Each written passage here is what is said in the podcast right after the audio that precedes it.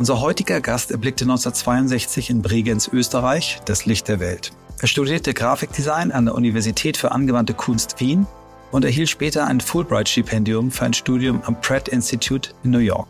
Bekannt wurde er vor allem durch seine innovativen und provokativen Designs im Bereich der Albumcover, Plakate und Bücher. Schon 1993 gründete er ein Designstudio in New York City. Seine Arbeiten zeichnen sich durch experimentelle Techniken und oft auch durch den Einsatz seines eigenen Körpers aus. Eines seiner berühmtesten Werke ist ein Albumcover für die Rolling Stones und ihr Album Bridges to Babylon. Er ist auch für seine Sabbaticals bekannt, bei denen er alle sieben Jahre eine einjährige Pause von der Arbeit nimmt, um sich persönlichen Experimenten und dem Nachdenken über sein Leben und seine Arbeit zu widmen.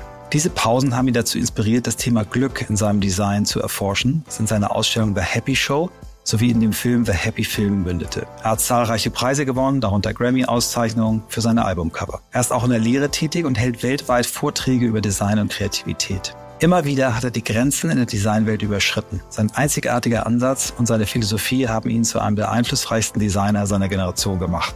In seinen aktuellen Werken und Arbeiten arbeitet er mit der These, dass heute besser als früher ist. Seit fast sieben Jahren beschäftigen wir uns mit der Frage, wie Arbeit den Menschen stärkt, statt ihn zu schwächen. In über 400 Folgen haben wir uns mit mehr als 500 Menschen darüber unterhalten, was sich für sie geändert hat und was sich weiter ändern muss. Wir sind uns immer noch sicher, dass es gerade jetzt wichtig ist, denn die Idee von New Work wurde während einer echten Krise entwickelt. Welche Rolle spielen Kreativität und Design dabei? Und warum glaubt unser Gast, dass es heute besser als früher ist? Wir suchen nach Methoden, Vorbildern, Erfahrungen, Tools und Ideen, die uns dem Kern von New Work näher bringen.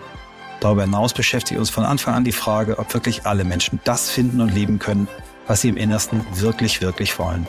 Ihr seid bei On the Way to New Work heute mit dem fantastischen Stefan Sagmeister.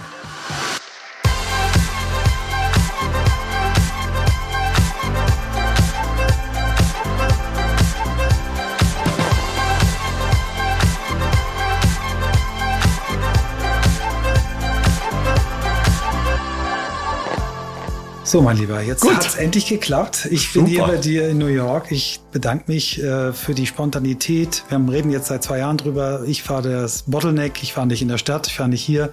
Habe mich jetzt spontan gemeldet. Du hast sofort Ja gesagt. Vielen Dank dafür erstmal. Kein Problem. Sehr, sehr gerne. Und äh, ich fange an mit der Frage aller Fragen. Wie bist du der Mensch geworden, der du heute bist? Hm. Also ich glaube, das hat bei mir schon relativ viel mit Design zu tun.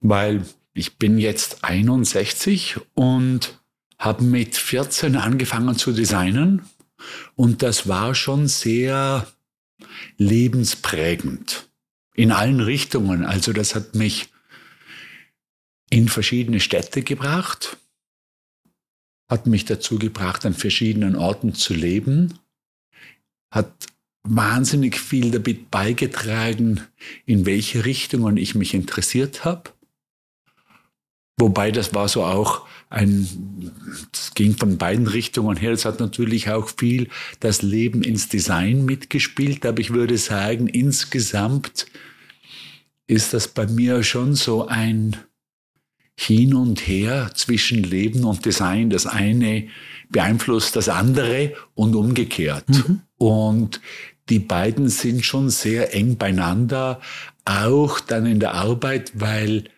wahrscheinlich ungewöhnlich für einen Designer, mein Leben sehr in die Arbeit eingeflossen ist, ob mhm. das formal ist mit Handschriften und, oder und solchen Dingen oder aber auch inhaltlich. Der Happy Film da war da wahrscheinlich das Persönlichste, aber es gab viele andere, drauf, ja. viele andere Dinge, die in die Richtung gehen. Und dann natürlich auch umgekehrt, dass äh, das Design dann sehr mein Leben beeinflusst hat. Aber die zwei sind, mhm. die leben sehr, das sind auf jeden Fall Roommates. Roommates. Ja. Und mit 14 ist ja früh. Hast du mhm. Vorbilder in der Familie, im Umfeld gehabt oder wie bist du überhaupt drauf gekommen? Was, hat, was war so die erst, ersten Erinnerungen? Nicht direkt in der Familie, obwohl ich dann später drauf gekommen bin, dass es das schon gab, aber das war mir mit 14 überhaupt nicht bewusst. Ich habe damals angefangen, ich war in einer sehr schlechten Rockband und ich habe angefangen, für ein Magazin zu schreiben, für ein kleines Lokalmagazin. Und da gab es gerade niemand, der das Layout gemacht hat und das habe dann halt ich probiert und dann bin ich schnell draufgekommen, dass ich da eigentlich besser drin bin wie beim Schreiben. Und dieses in Kombination mit in der Band sein, äh, da wurde mir dann klar, dass es einen Beruf gibt, der Schallplattencovers gestaltet. Und das hat mich sehr angemacht. Und das war sicher ein Vorteil, da mit 14 schon dabei zu sein. Weißt du noch, welches das erste war, was du gestaltet hast? Über was ich das erste, das was erste, das, erste das Cover? erste, Mhm. ah, das erste Cover, das war dann erst viel, viel, viel später. Also Mhm. ich hatte ein paar Covers in der Zeit gemacht, die aber nie herauskamen. Also für eine Band gemacht, das wurde ja dann aber nicht gedruckt oder so. Ich war damals schon relativ produktionsverliebt. Also das war, ich glaube, das erste Cover, das ich je gestaltet hatte, war, brauchte eine Plastiktasche, Tüte, damit es funktioniert hat. Und das wollte die Plattenfirma nicht machen. Das zweite war schräg. Also das war eben kein Quadrat, sondern Passte eine nicht Regal. Raupe. Das äh, wollte auch die Plattenfirma nicht machen. Und ich glaube, das erste, was nachher wirklich rauskam, war viel später. Da war ich aber sicher schon 25 für eine Schweizer Jazzband, das ich aber in Hongkong gestaltet hat. Das war auch kompliziert. Das äh, war aber, äh, ich glaube, das Label war das, waren die gleichen Besitzer wie die, die Mitglieder der Jazzgruppe. Drum ging das dann auch durch, weil das die gleichen waren. Und äh, von, von der Schweizer Jazzband zu den Rolling Stones ist ja doch noch ein, ein kleiner Weg. Wie, erzähl mal, was, wie du da hingekommen bist, was da passiert ist. Ich habe dann noch mal ein Cover gestaltet, als ich zurück nach New York kam und für M Co. gearbeitet habe. Das war dann Richie Sakamoto und Yellow Magic Orchestra. Und dann habe ich, als ich das Studio selber aufgemacht habe, also das im eigenen Studio, dann wirklich, das hieß schon auf dem auf der Einladungskarte Design, warte, ich schalte das kurz ab, Design für die Musikindustrie. Und das war das Ziel, ein kleines Studio, das sich auf Musik konzentriert.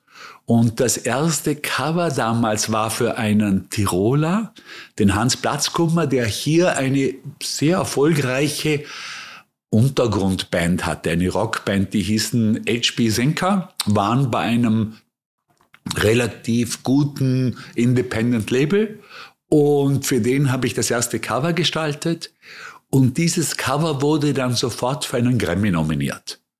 Und das hat den großen Unterschied gemacht. Also das war dann, die Plattenfirma, die Plattenfirmen wussten ungefähr, wer ich bin, weil ich überall zuvor, also sagen wir mal so, mein, mein Lebenslauf war interessant genug, um einen Termin bei den Plattenfirmen zu kriegen.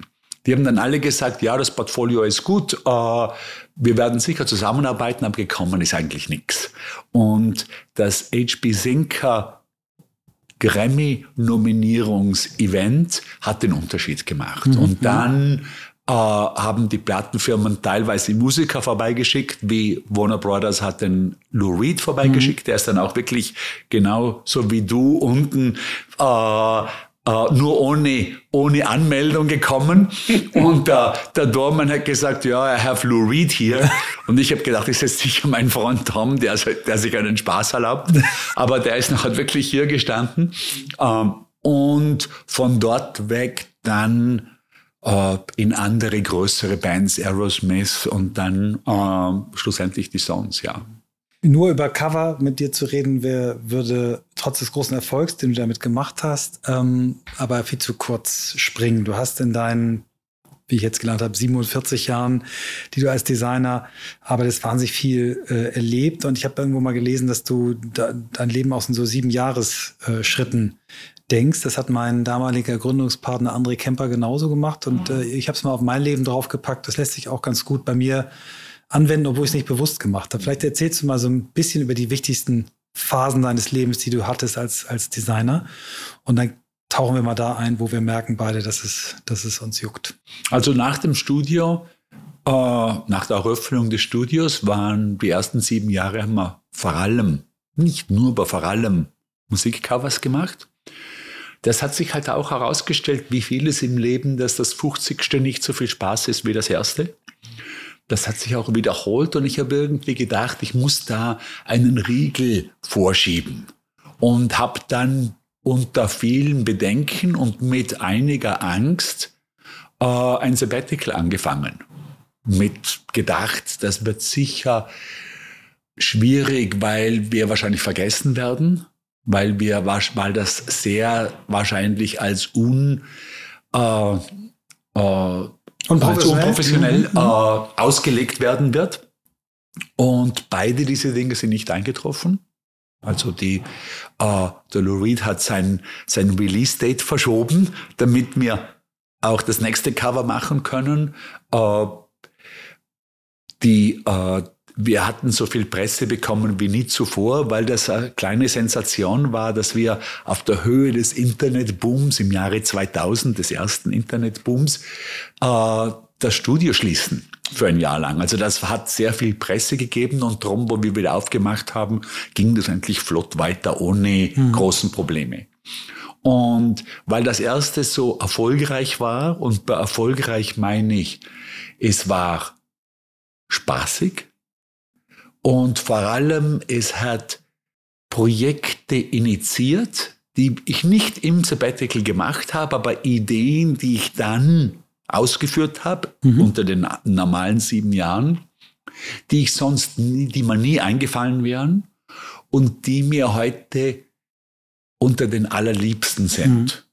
Das heißt, du hast das Sabbatical jetzt nicht genutzt, um irgendwie nach Hawaii zu fahren und dich in den Strand zu legen, sondern du hast es immer genutzt, dir wieder irgendwo Inspiration, neue Einflüsse ja. zu holen. Ja. Also das wäre von meiner, von, von meinem von meiner Denkart absolut auch okay gewesen, wenn ich jetzt ein Jahr am Strand gesessen wäre. Mhm.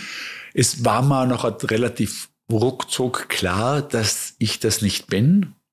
Also äh, am klarsten wurde es mir eigentlich im zweiten Sabbatical in Bali. Da habe ich ein wunderschönes Haus gemietet mit einem wunderschönen Pool mit ausgezeichneter Aussicht.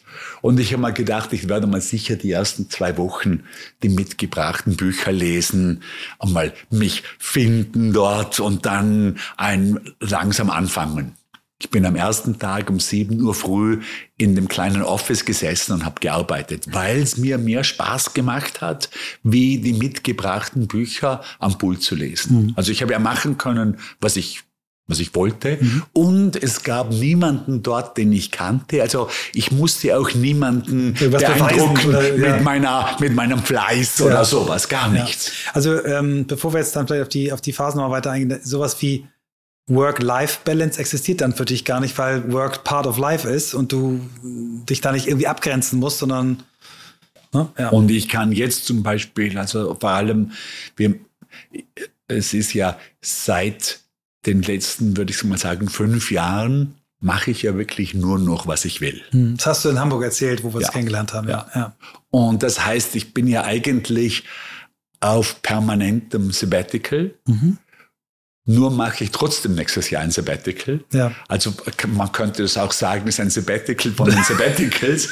Aber auch hier natürlich kommt man in eine Schiene rein oder komme ich mhm. in eine Schiene rein, aus der ich mich ganz gern wieder mal raus mhm. äh, manövrieren möchte. Mhm. Also wo du bewusst sagst, jetzt nicht sofort das nächste Projekt, was du dir selber aussuchst, sondern erstmal sagen erstmal wieder gucken, Einflüsse sammeln. Andere Stadt. Ja. Äh, ich mache das nächste zum ersten Mal auch mit einer Partnerin. Mhm, mhm. äh, da kommt die Carolina mit. Mhm. Wir machen spanisch sprechende Städte.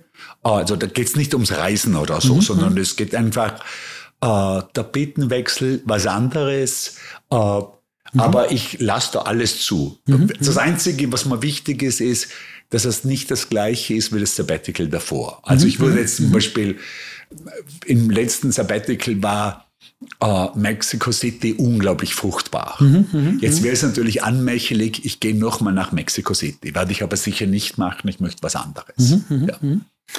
Äh, sag mal, was so die, vielleicht greifen wir mal zwei, drei Phasen raus. Du hast gesagt, das eine war die, die Cover-Phase. Was mhm. war, wie würdest du die, die nächsten Phasen greifen? Hast ja. du auch so Begriffe, ja. die das ganz gut. Ja, also ich würde sagen, die, die zweite war würde ich mal sagen, die Kultur- und Do-Goodie-Phase, also mhm. wo wir sehr viel NGOs Sachen mhm. gemacht mhm. haben, mhm. aber auch eher kulturelle Dinge. Mhm. mhm. Die dritte war wahrscheinlich die kommerziellste, also wo wir auch relativ viel Branding gemacht haben.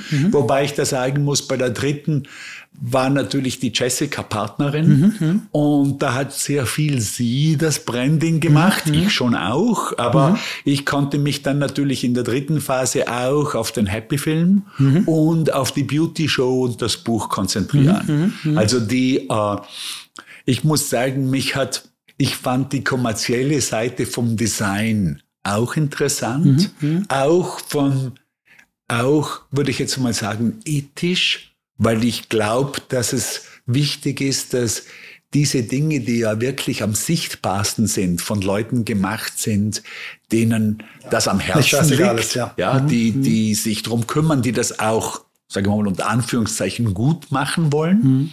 Äh, finde es auch heute noch interessant, finde auch heute noch, äh, treffe ich gerne Leute, die das gut machen, vor allem die das im Großen gut machen. Ich finde es zum Beispiel interessanter, wenn jemand, ich weiß nicht, Coca-Cola gut gestaltet, ja. äh, obwohl das heute natürlich auch als Zuckerwasser ja, gesundheitlich nicht mhm. so unproblematisch ist. Aber jetzt einmal als Beispiel oder sage ja. mal was Unverfänglicheres, wenn jemand eine große Firma ordentlich gestaltet, die sehr sichtbar ist, mhm. weil das natürlich einen großen Unterschied in der Welt macht, wie wenn ich irgendein Theaterplakat für eine befreundete ja. Truppe gestalten. Die sich freut, dass du es machst und dir nicht ein einziges Wort des Widerspruchs oder der Verbesserung Ganz bringt. genau. Ja, ja, ja. verstehe ich, verstehe ich. Mhm, super.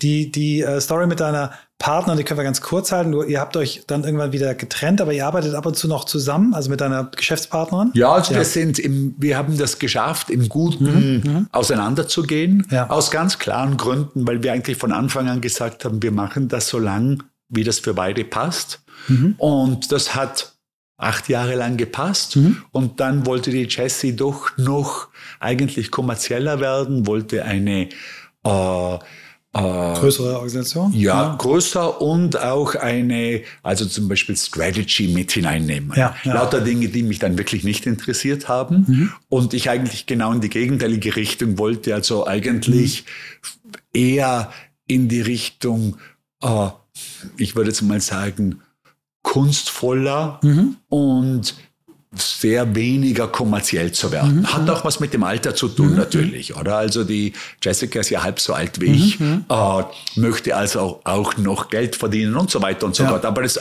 lauter verständliche, ich glaube, in beide Richtungen verständliche Sachen. Und wir gesagt, dann ist es besser, wir machen das separat und das funktioniert. Ja, war auch eine super Entscheidung. Ich hoffe auch für Sie, glaube aber auch. Ja. Werbung.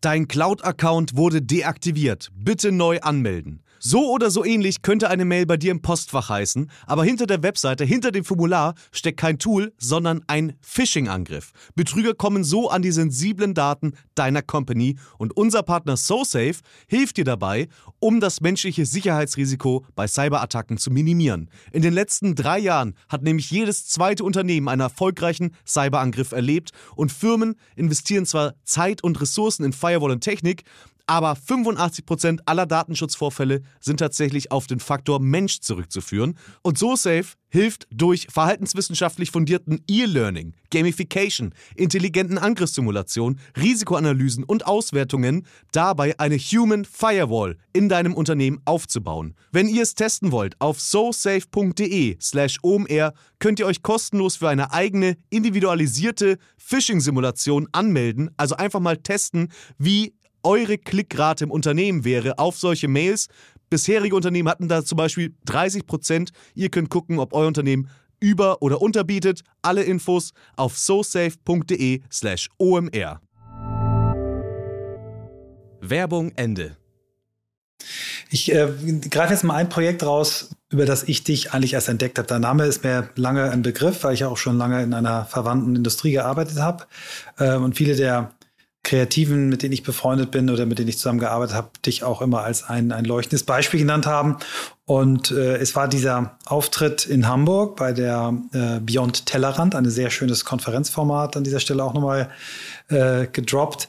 Und du hast dort einen Vortrag gehalten mit einer Mischung aus äh, du auf der Bühne und, und sehr viel Bewegtbild aus deinem Happy-Projekt. Mhm. Und ich äh, saß da, habe, das hast du, glaube ich, gleich mitgekriegt, habe äh, geweint, gelacht, habe äh, Gefühlswallungen gehabt, wie ich die selten bei mir erlebt habe und, und habe mich schockverliebt in dich. Also das klingt jetzt so ein bisschen affig, wenn ein alter weißer Mann einem alten anderen weißen Mann, beide hetero, sagt, äh, dass der eine den anderen schockverliebt. Aber du weißt, was ich meine. Und ähm, deswegen habe ich danach auch gesehen, dass wir auf der Speakers, äh, beim Speakers Dinner nebeneinander saßen und mich hat das tief berührt. Ich habe wirklich drei Tage später mir den Film bei Amazon gekauft. Kann ich nur empfehlen, unbedingt diesen Film kaufen und anschauen und äh, habe wieder geweint und gelacht und war fröhlich. Vielleicht versuchen wir mal das Kunststück ähm, in dieses Projekt nur mit Worten reinzukommen. Was hat dich damals angetrieben? Erzähl mal ein bisschen von dem Projekt. Also kurz gesagt, ich, das war eine Idee vom Sabbatical. Das war im zweiten Sabbatical in Indonesien, in Bali. Und ich habe mir gedacht, ich könnte einen Film über das Glück machen, weil ich hatte schon einmal nach Glück meine Arbeiten sortiert. Also ich hatte einen Vortrag gemacht, wo ich äh, geschaut habe, welche Arbeiten haben uns als Studio glücklich gemacht und von welchen Arbeiten kann ich annehmen oder vom Feedback her weiß ich's, dass es die Betrachterinnen glücklich gemacht hat. Das waren das war ein erfolgreiches Format. Also ich habe da gutes Feedback bekommen vom, vom Publikum und haben mir gedacht, das wäre eigentlich interessanter, was Größeres zu machen. Dann war mir ganz gleich klar, es sollte ein Film werden, kein Buch, weil Buch kannte ich schon. Mhm. Und mir gedacht, mache ich einen Film, ist viel interessanter. Dann hat sich das als viel schwieriger herausgestellt als gedacht. Vor allem, weil Hast du vorher schon mal was mit Filmen gemacht, oder? Ganz kurze mhm. Sachen, ein 30 Sekunden Dinger oder sowas, mhm. aber nie was Langes. Das Erste, was mir aufgefallen ist, ist, ich werde keinen Film über das Glück zusammenkriegen, weil ich kein Experte drin bin. Ich habe keine Autorität als Person über das allgemeine Glück zu reden. Ich bin kein studierter Psychologe, habe von der, vom, von der positiven Psychologie nur aus Büchern erfahren. Also ah, das wird nicht funktionieren. Dann habe ich einen längeren, einen Vierteiler gesehen von einem Harvard-Psychologen, dem Danny Gilbert, den mhm. ich ein bisschen kannte und der sehr, sehr gut ist, der auch unglaublich gut reden kann. Und diese vierteilige Episode, vier Stunden lang, hatte alle Vorteile. Der hatte ein gutes Budget, der hatte Channel 13 auf seiner Seite, der kannte natürlich alle Psychologen dieser Welt, hatte alle Verbindungen und das war trotzdem nur mittelmäßig. Mhm. Und dann haben wir gedacht, wieso soll ich, wie, wie bild ich mir ein, dass ich das zusammenkriegen soll, mhm. wenn das nicht einmal der große Danny Gilbert herkriegt. Und dann habe ich gedacht, war, dann mache ich eine, eine Doku über mein eigenes Glück, weil da bin ich zumindest Experte. Mhm. Und das war dann einmal schon einfacher, aber trotzdem unglaublich schwer. Mhm. Und unglaublich schwer, einfach weil ich draufgekommen bin, dass wir, aber vor allem auch ich, mhm. als Publikum unglaublich verwöhnt sind, als Filmpublikum, weil wir alle wahnsinnig hohe Qualität gewohnt sind. Oder selbst täglich mittelmäßige Qualität sehen, weil jede, jeder Nachrichtenbericht ist eine kurze dreiminütige Doku und die ist nicht von Dilettanten gemacht. Die ist schon von Leuten gemacht, die Profis sind, die das können. Mhm. Und nur schon auf diesen Level zu kommen, war schwer. Mhm. Und äh, darum haben wir, das hat, wir haben es mal so am Anfang so gedacht, ja, was wird das sein? Zwei Jahre. Und das wurden dann acht. Und das war äh, teilweise sehr hart, auch äh, weil ich am Anfang gleich einmal zugestimmt habe, dass wir das mit einem offenen Ende angehen. Also wir wussten nicht, was am Schluss rauskommt. Mhm. Und das liegt meinem Gemüt nicht sehr gut. Mhm. Ich bin ein alter Planer mhm. und wo ich dann viel später bei einem ausgezeichneten mexikanischen äh, Regisseur zu Besuch war und dessen Storyboards gesehen habe, mhm, mhm, solche Telefonbücher mit jedem Schuss vorgezeichnet. Frame by Frame Objectives, ganz genau. genau. Licht Aber man gedacht, mein Gott, so würde ich gern filmen. Das wäre ein Spaß. Weil bei uns war natürlich nicht sicher. Mhm. Wir hatten auch teilweise für uns relativ große, komplizierte Schüsse gemacht, wo wir nach ein halbes Jahr nicht wussten, ob da mhm. überhaupt was rausgekommen ist dabei mhm. oder nicht. Mag man ein Beispiel mal nennen? Ja, wir zum Beispiel in Bali, wir haben einen komplizierten Schuss in Bali gemacht mit 16 balinesischen Tänzern, die eine Schrift zusammenbauen sollten. Mhm. Aber so wie wir zusammengestellt waren, dass wir eben erst viel später geschnitten haben, wusste ich dann wirklich nicht, sechs Monate nicht, ist aus dem überhaupt was rausgekommen? Mhm. Kann man von diesem Material, das man dort aufwendigst, für uns ja, aufwendigst, ja, ja. Äh, äh, gedreht haben, ist das was? Oder mhm. ist das alles über ein totaler mhm. Schaß und komplett mhm. unverwendbar? Mhm. Und dadurch war ich eigentlich andauernd auf Nadeln. Mhm. Und es war, ich hatte eigentlich, ich würde so mal sagen, nicht acht Jahre, aber ich hatte in diesen acht Jahren über große Strecken Schmetterlinge im Bauch. Mhm. Und das ist mal schon klar, das ist ab und zu gar nicht so schlecht, diese Schmetterlinge. Die sind auch teilweise ein Zeichen, dass man was Neues macht, wo man sich nicht auskennt. Aber das war lange. Mhm. Das war lange. Und ich muss sagen, ich bin dann jetzt mit dem Film eigentlich schon zufrieden. Mhm. mhm. Wir, hat, wir hatten dann allerdings, das muss ich auch sagen, wo der endlich fertig war und wo wir dann den beim Tribeca Film Festival hier in New York vorgestellt haben, da war bei mir auch dann wirklich die Luft, Luft raus. raus ja. Also ich habe dann irgendwie großartig gesagt, dieses Baby kann entweder laufen oder nicht laufen, ja. aber ich ja. werde ihm das Laufen nicht lernen. Also wir hatten dann auch im Prinzip kaum Promos gemacht oder also also so, voraus, ja. Mhm. Ja, das, das war auch irgendwie äh, was Wer den Film findet, soll ihn finden, ja. aber wir machen da nicht viel. Oder? Mhm. Also ich, ich würde sagen. Du hast auch kein kommerzielles Ziel gehabt oder irgendwie. Nein, nee. nein. Und es war auch, mhm. ich habe den, wir haben den Film finanziert, indem ich Vorträge über den nicht existierenden Film gehalten habe. Mhm. mhm. Und ich habe für diese bin für diese Vorträge bezahlt worden und das hat den kompletten Film finanziert. Das waren sehr, sehr viele Vorträge, oder? Ich kann Sie sagen, ich mhm. habe damals 5000 Dollar pro Vortrag ja, bekommen. Ja. Der Film war 850.000 Dollar. Okay. Also das waren dann, ja. was waren das? 180 Vorträge oder sowas in der Richtung, oder? Also ich bin da viel herumgekommen. Äh, wenn ich jetzt, wenn ich das nochmal machen würde, was ich nicht mhm. machen werde, aber wenn mhm. ich es nochmal machen würde, dann würde ich es anders machen. Oder ein normaler Film, also ein mhm. typischer Film, gibt im Prinzip so viel aus für die Promotion wie für das Budget. Also das heißt, ein, wenn das jetzt eine normale Doku-Produktion gewesen wäre, dann hätte man dann nochmal 850.000 Dollar in die Promotion reingesteckt. Also nochmal 180 Vorträge. Besser, Ganz genau. Besser nicht. Ja. Genau. Ganz genau. langweilig ja. Von, ja. Äh, erzähl doch mal vielleicht, wie, wie du das, du sagst wir, du hast nicht ganz alleine gemacht, was du für eine Crew hattest, wer hat dich dabei begleitet? Also äh, da du ja auch nicht aus dem Film kommst, sicher, mhm. also ich glaube Leute, die, die äh, ein optisches äh, Grundtalent haben, wie du es hast, hast und gestalterisches Talent haben, können ganz schnell auch auf so ein Medium äh, rüberspringen, aber ein paar technische Fachleute brauchst. Was hast du dabei gehabt im Team? Also ich habe das sehr überschätzt, wie einfach ist, das ist diese Rüberspringerei. Also ich mhm. habe das genauso, wie du es mhm. jetzt erzählst, gedacht. Mhm. Ja, mein Gott, so schwer kann das nicht sein. Mhm. Ich weiß, wie man Geschichte erzählt. Mhm. Das, ich kenne das, ich kann das irgendwie vor. Publikum. Drum habe ich ja 180 Vorträge gehalten. Äh, ich weiß, wie man ein Buch gestaltet über ein großes Thema. Also ich mhm. kann das irgendwie kommunizieren, auch hinunterdividieren auf etwas, was kommunizierbar ist. Und im Film ist das aber nochmal ganz anders. Mhm. Also wirklich ganz anders. Mhm. mhm. Ich habe jetzt vor kurzem, ich habe es da hier auf dem Tisch liegen, vom Ed Catmull das Buch äh, oh ja. mhm. gelesen, der Co-Founder von Pixar, Pixar. ist. Mhm. Und der sagt, dass sie das aufgehört haben, Regisseure auszuprobieren mit fünf Minuten Kurzanimationen, weil der Unterschied zwischen der 5-Minuten-Animation und der 90 Minuten ist so riesig, mhm.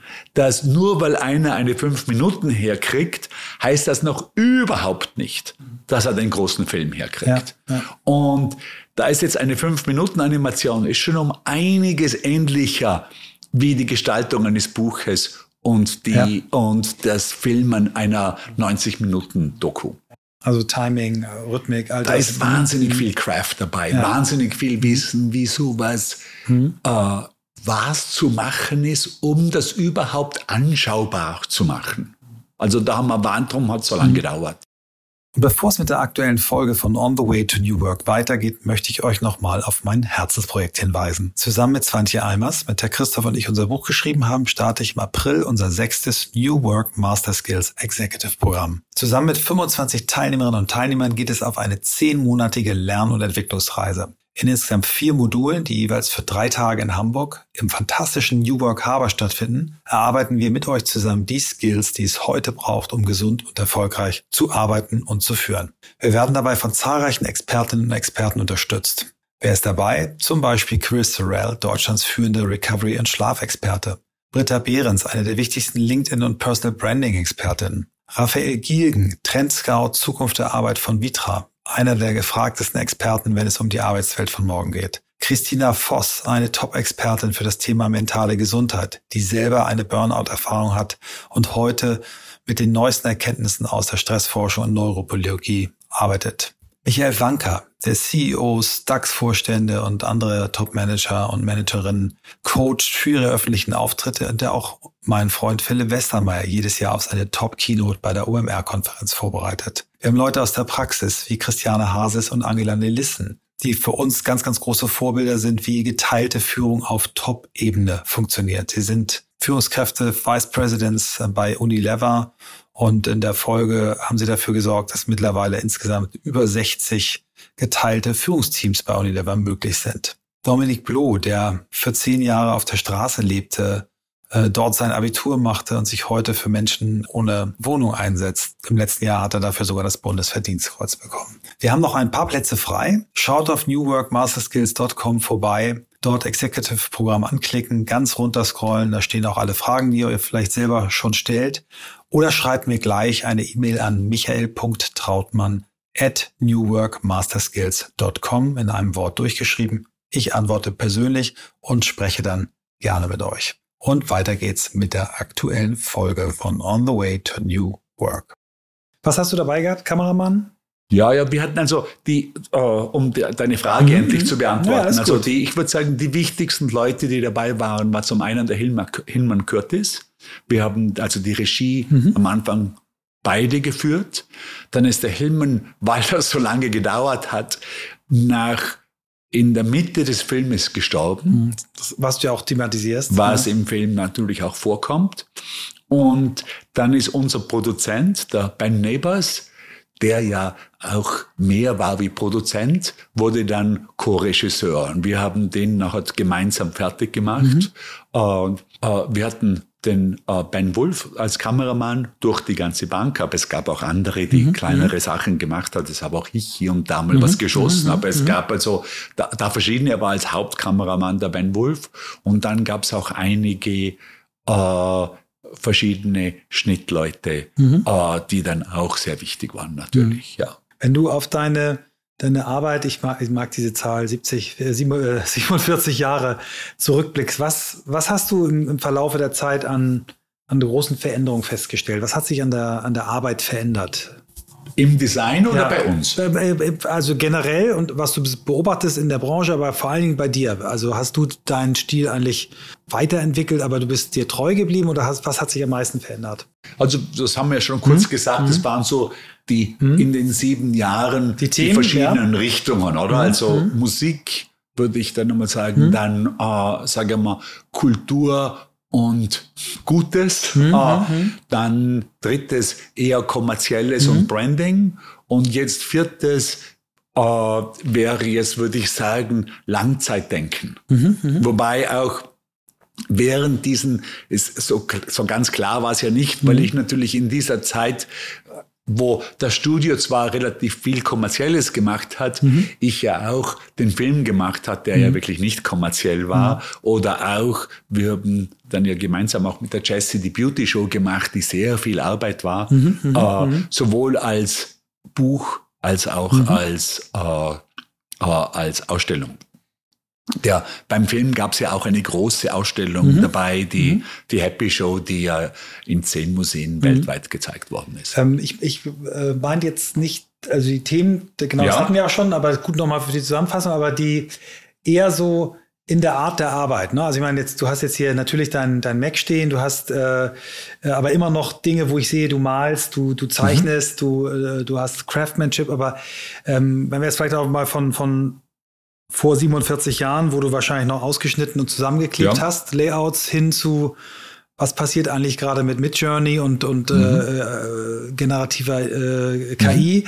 Also was, was sind da so eher so in, Ja. in der Art des Arbeitens? Ja. Ganz klar, natürlich. Ich war natürlich die letzte Generation der Leute, die wirklich noch mit Pinsel und Lineal Designer oder Grafiker gelernt haben. Äh, sehr, sehr analog. Äh, bin dann natürlich ins Digitale eingestiegen und wir waren eigentlich als Studio immer in der Mitte dieses Spannungsfeldes zwischen dem Digitalen und dem Haptischen oder dem Manuellen. Äh, mir war das Manuelle nicht unbedingt von der Arbeitsweise her wichtig, aber auch, aber vor allem auch in, vom Inhaltlich her wichtig, weil ich das immer ganz eigenartig fand, dieses aus dem Modernismus kommende, wir wollen alles so, es soll alles so ausschauen, als ob es von einer Maschine gemacht wurde. Das war ja im Prinzip das, der, der, das große Leitmotiv der, auch der ursprünglichen Modernisten. Möbel, Machine for Living Ja. und so weiter und so fort. Was natürlich 1905 wahnsinnig viel Sinn gemacht hat, um diesen ganzen Müll des 19. Jahrhunderts einmal abzulehnen und eine Sprache zu erfinden für das, für das Industriezeitalter. Bei der Zeit, wo ich gekommen bin, 1985, sagen wir mal, war das natürlich ein absolut alter Hut, der tausendmal schon durchgekaut worden ist und gegessen war. Und da war es mir viel wichtiger, das Menschliche wieder hineinzubringen, also auch das Handgemachte zusammen mit dem Digitalen. Und äh, das war dann auch häufig sehr digital, aber doch immer, ich glaube, viele unserer Dinge, bei vielen unseren Dingen war es immer klar, das wurde von einem Menschen gemacht. Das war mir auch immer wichtig. Und jetzt würde ich einmal sagen, die letzten fünf Jahre geht's wieder wahnsinnig haptisch unterwegs. Das heißt, ich gestalte das digital, aber das wird sehr haptisch umgesetzt. Also schau, da steht so zum Beispiel eines dieser Bilder, äh, dass wir also, ja, ich, äh, das sind teilweise noch von meinem Ur Urgroßvater, aber jetzt auch viel von Auktionen. Und wir setzen da neue Formen hinein, die äh, äh, abstrakt ausschauen, aber in Wirklichkeit Daten äh, repräsentieren. Und das wird also, das Studio in Brooklyn ist eigentlich kein Designstudio, sondern das hat, das ist schon designy, aber hat schaut mehr wie eine Tischlerei aus. Werkstatt, Werkstatt. Wie, ja, wirklich wie, eine, wie ein normales Designstudio. Auch von den Maschinen, die da drin stehen. Da stehen zwar auch ein paar äh, Computer drin, aber das sind eher Tischlereimaschinen wie sonst was. Und ich finde das gerade jetzt auch wunderbar. Also zum einen geht es mir darum, Langzeitdenken zu visualisieren. Das heißt, das werde ich, wo ich für, wo ich mich um Medien umgeschaut habe, die sich dafür eignen würden, war einmal das Digitale ist sofort rausgefallen, weil das unstetigste und kurzlebigste ist ja sicher das Digitale. Wir können ja heute schon die Files nicht mehr aufmachen, die wir vor zehn Jahren gemacht haben, äh, die auf den, auf den neuen Oberflächen oder auf den neuen Systemen nicht mehr funktionieren. Und da funktionieren natürlich 200 Jahre Ölgemälde viel besser. Oder wir machen Dinge aus Mosaiks, die in, in, in, äh, in Beton eingegossen werden. Oder wir machen äh, Sachen wie diese Uhr, äh, die einfach schon, weil sie so wahnsinnig teuer ist, äh, immer wieder repariert werden wird. Ja. Oder die Gläser, aus, die, aus denen wir trinken, oder die Kaffeetassen, aus denen wir trinken, die Gläser werden, wir sehen, wie lange die halten, aber dadurch, dass die jetzt auch sehr nobel gemacht sind, die sind handgemalt, hergestellt von der Wiener Firma Lobmeier, die selber schon eine Jahrhundert, ja, mhm. Jahrhunderte Jahre alte Firma ist, mhm. aber die diese Gläser voraussichtlich auch in vielen mhm. Jahrzehnten noch im Programm führen mhm. wird. Da siehst du dich eher als dann auch Bewahrer von schönen Dingen äh, und äh, Transporteur in die Zukunft als jemand, der ganz vorne guckt, was habe ich für Möglichkeiten, ganz neue Sachen zu machen? Oder ist das nicht so unbedingt als Bewahrer, mhm. aber natürlich, wenn ich wenn es mir darum geht, und in diesem Fall geht es wirklich darum, Langzeitdenken zu mhm nicht nur zu visualisieren, aber auch zu kommunizieren, mhm. dann macht das natürlich Sinn, das auf Medien zu machen, die selber langzeitig unterwegs mhm. sind. Mhm. Also eben nicht in Magazinen und Tageszeitungen, mhm. sondern in Dingen, von denen man annehmen wird, die, die, die gibt's noch länger. Ja. Äh, und ich glaube nicht, dass ich so gestaltet habe, gar nicht. Ich habe das vor fünf Jahren angefangen, wo von AI noch relativ wenig die Rede war. Mhm. Aber ich glaube, das wird auch gerade in einer AI-Zeit sehr, sehr gut funktionieren, mhm. weil das natürlich haptisch und beständig ist. Mhm. mhm. Und ich meine, es wird sehr, es ist, fällt mir nicht einfach, die Zukunft von AI zu prognostizieren. Mhm. Mhm.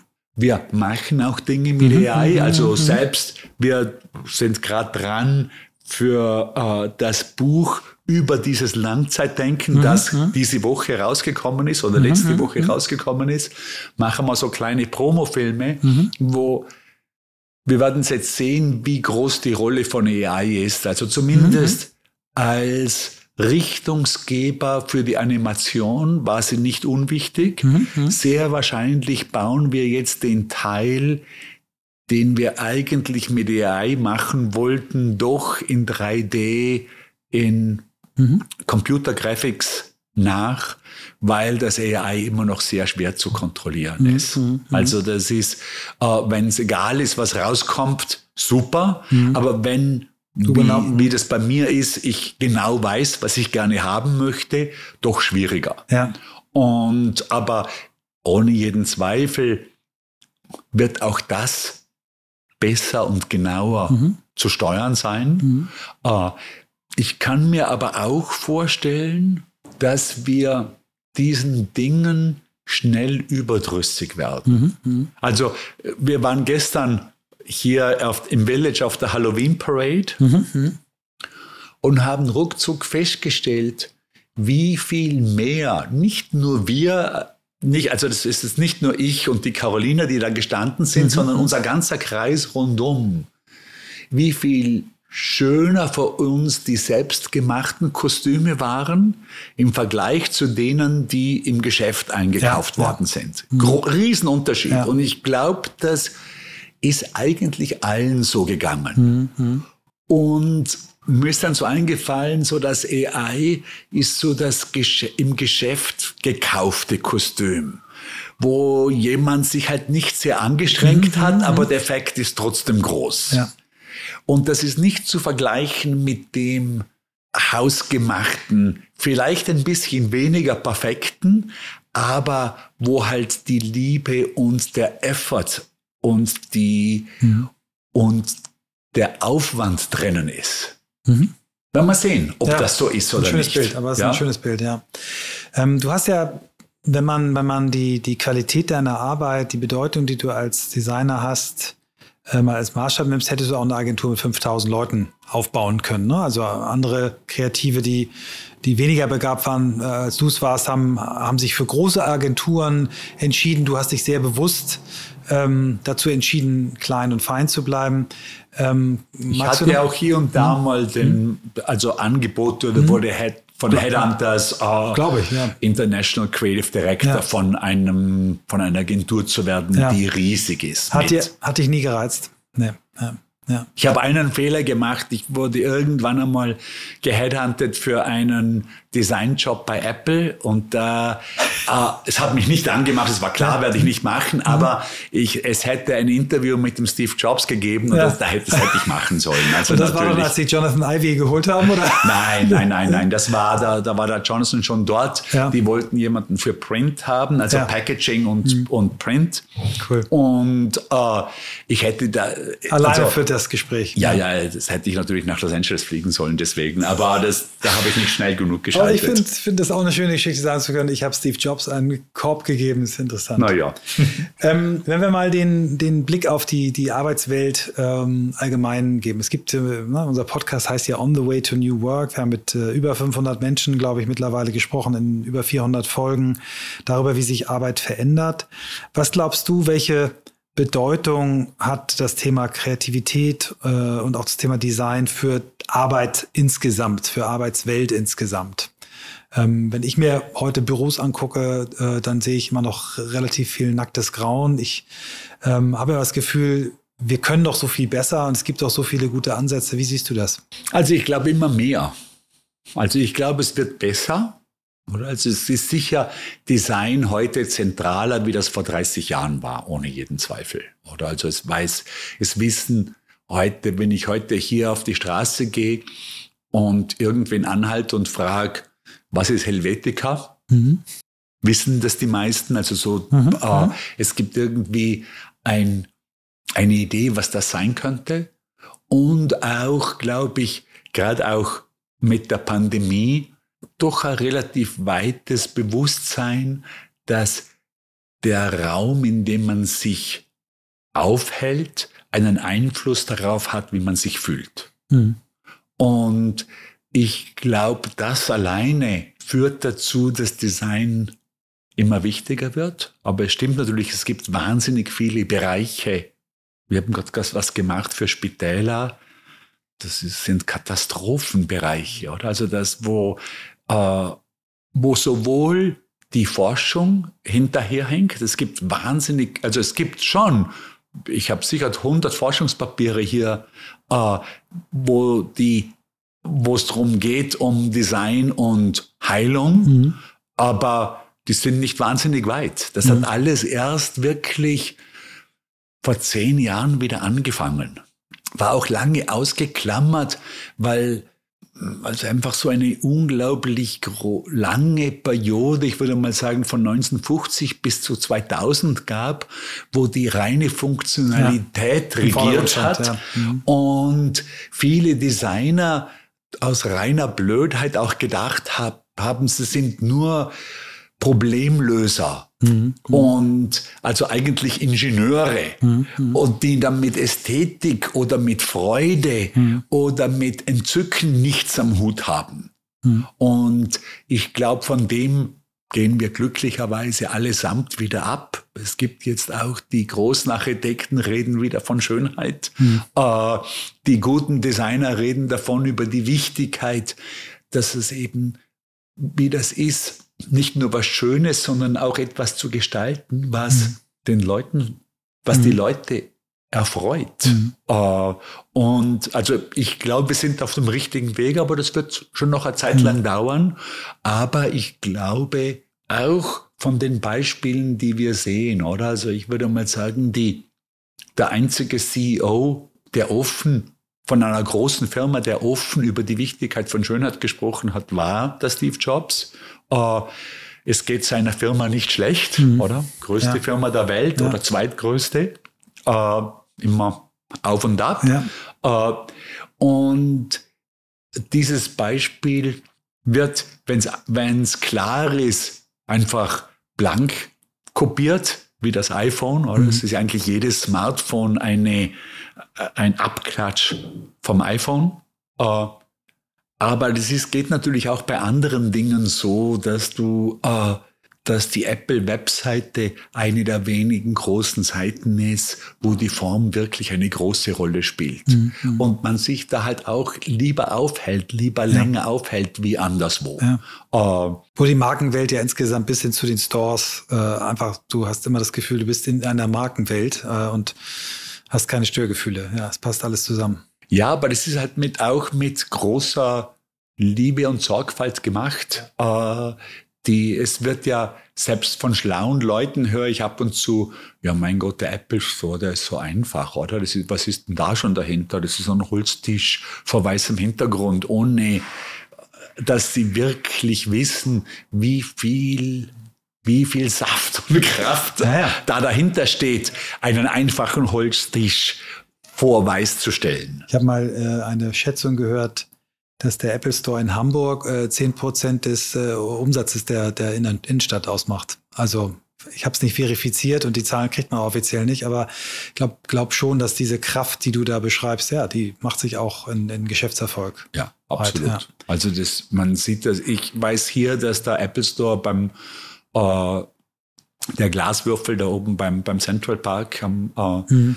am Osteck vom Central Park, äh, da weiß ich sicher, das ist verifiziert, der hat die größte Kauf, Verkaufskraft pro Quadratmeter in New York. Ja. Glaube ich ja. sofort. Ja. Und das trotz der Großzügigkeit und ja. der wenigen Produkte, die hier stehen. Ähm, wir kommen langsam auf die Zielgerade. Ähm, dein, dein, dein Handwerker-Team muss gleich wieder ran. Danke nochmal, dass wir die kurz äh, in die Pause schicken durften. Ähm, wer hat dich in deinem Leben inspiriert? Menschen, Strömungen, Themen? Also designmäßig sicher an erster Stelle der Tibor Kallmann, bei dem mhm. habe ich nicht lange, halbes Jahr gearbeitet. Äh, der Dadurch, dass er eigentlich nicht ausführender Designer war, konnte er sich sehr darauf konzentrieren, was man macht und für wen man was macht. Mhm, mhm. und der war da sehr richtungsgebend für mich.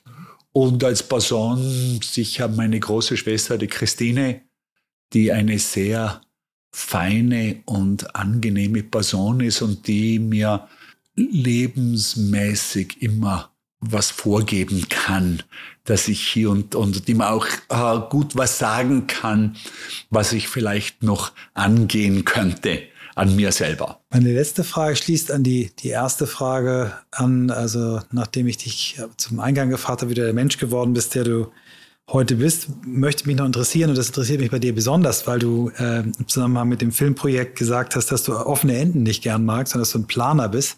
Wo möchtest du noch hin, in und mit deinem Leben?